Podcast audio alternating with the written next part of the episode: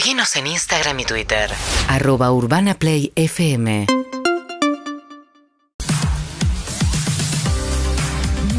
27 minutos, faltan 3 minutos para que sean las 12 y media. ¿Por qué no lo voy a hacer si a mí me gusta? Exactamente. 12 y Muchos- 27. Exacto. Muchos años antes de Urbana Play, la radio que ves, apareció la primera radio con imágenes. Y no estoy hablando de lo que es una radio común. Estoy hablando de lo que fue la cultura de los 80 y MTV y los videos que cambiaron la historia de la música en el mundo. MTV arranca el primero de agosto de 1981 con un eslogan que decía, escuchá, mirá lo adulto, damas y caballeros, rock and roll. Mirá. Tenía muy poco de damas, muy poco de caballeros y muchísimo menos de rock and roll. Lo que sí trataba de establecer era lo que iba a ser la cultura de los 80.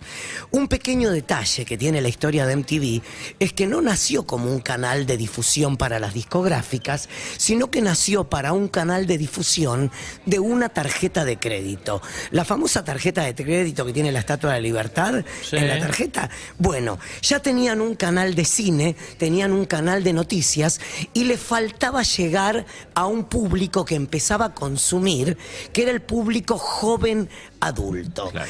Ese primero de agosto de 1981, cuando lanza MTV, lo primero que se escuchó fue esto. The Buggles, una banda que fue un One Hit Wonder. No. El tema se llamaba Video Kill the Radio Star. El video mató a la estrella de la radio. Opa. Escucha. I heard you on the wireless back in 52. Lying awake intently tuning in on you. Parece una locura, pero esto cambió la música de la historia para siempre. MTV tenía un problema. Los Estados Unidos no estaban preparados para llenar un 24 por 7 de videoclips. Ahí sonaba Pat Benatar con su tema Mejor Corré, que le estaban diciendo a las emisoras de radio, prepárense porque acá viene un cambio. Igual para el cambio real hubo que esperar 40 años a que lleguemos nosotros, ¿eh? sin lugar a dudas. ¿Qué hizo MTV en ese momento? Decidió recurrir a los europeos que estaban más avanzados y ya tenían los videoclips, Claro. como se decía en ese momento, preparados para salir al mercado.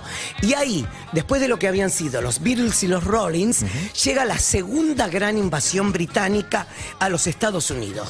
¿Con quién? Con The Human League and Don't, Don't You Want Me. Pero claro. Un tema que fue un clásico y que lo sigue siendo. Don't You Want Me Baby. El sonido sí, ochentas es impresionante. Esto fue la puerta de entrada para Billy Idol, Spando Ballet, Adam and the Ants, Soft Cells, Tears for Fears y sobre todo The Pitch Mode. Todo con una estética muy particular, ¿no? Muy- porque era Claro. la New Wave. Exacto. Algo que terminó destruido por lo que fue. Eran como los primeros andróginos. Cuando explota la- el SIDA, toda esta gente la mandan a los cajones y le hacen sacar el maquillaje.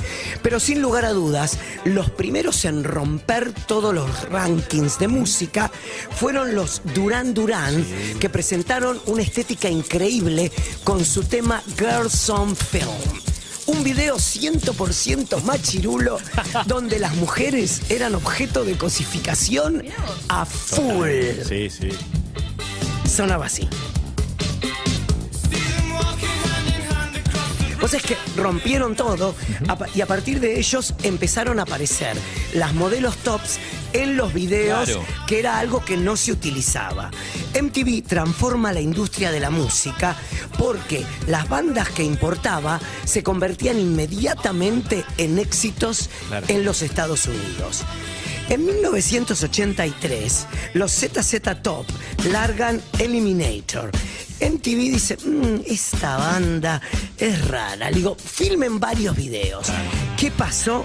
Bueno, dijeron que el rock and roll por primera vez entraba a los medios masivos de comunicación con éxitos como esto. Eran unos chongos que parecías vos, Exacto. al jergo. Barbas, guitarras, señores duros, almanaque de gomería al 100%. 100%. Ya, Y otra vez la estética. Adelante, Sin lugar a ¿no? dudas. Era sonido e imagen. Total. Por eso digo que cambiaba la historia de la música. Era tan importante cómo sonabas como Claro, cómo, cómo te, te veías. Y hablando de cómo te veías, acá nace el primer problema. La comunidad afroamericana odiaba MTV y solo tenían canales para ellos.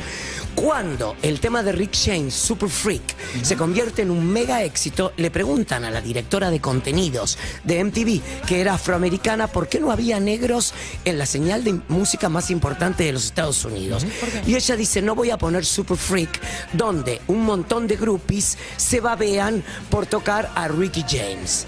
Y ahí Quincy Jones saca de la manga el mejor disco, a mi criterio, de la década, que es Thriller, Thriller. de Michael Jackson. Obvio. Buah, la cosa Con un videíto, ¿no? con Más un o videito que, que duraba 14 minutos. Cortometraje. No, y lo loco es que un video que duraba 14 minutos se repet- tenía como heavy rotation, se llamaba en ese sí. momento, y lo pasaban cada dos Todo el horas. tiempo. Sí. Era dirigido por John Landis, que era el director de cine de terror más famoso de la época. Después se convierte en un director de comedias también. Sí, Pero bueno, en ese momento. En ese sí. momento hacía cine de terror, Exacto. aparte era una historia de terror. Sí, claro. Mira cómo cambió la historia de la música, que eh, Michael Jackson llama a MTV y dice que cada vez que lo presentan tienen que decir el rey del pop.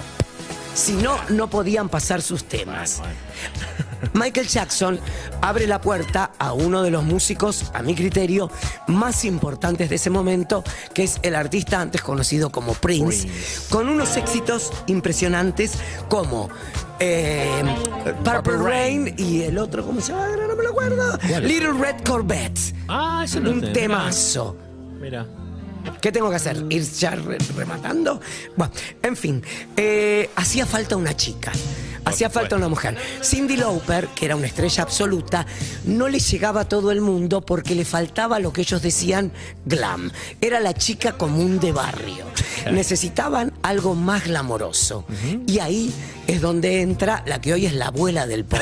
Sin lugar a dudas, Madonna, haciéndole el amor a una góndola en Venecia y acariciando las cabezas de los leones, cantaba como una virgen me hace sentir tocada por primera vez. Y qué quilombo se armó, ¿no? Después. Oh, Ah. salieron a echarle cruces como si fuera la peor mujer del planeta Tierra.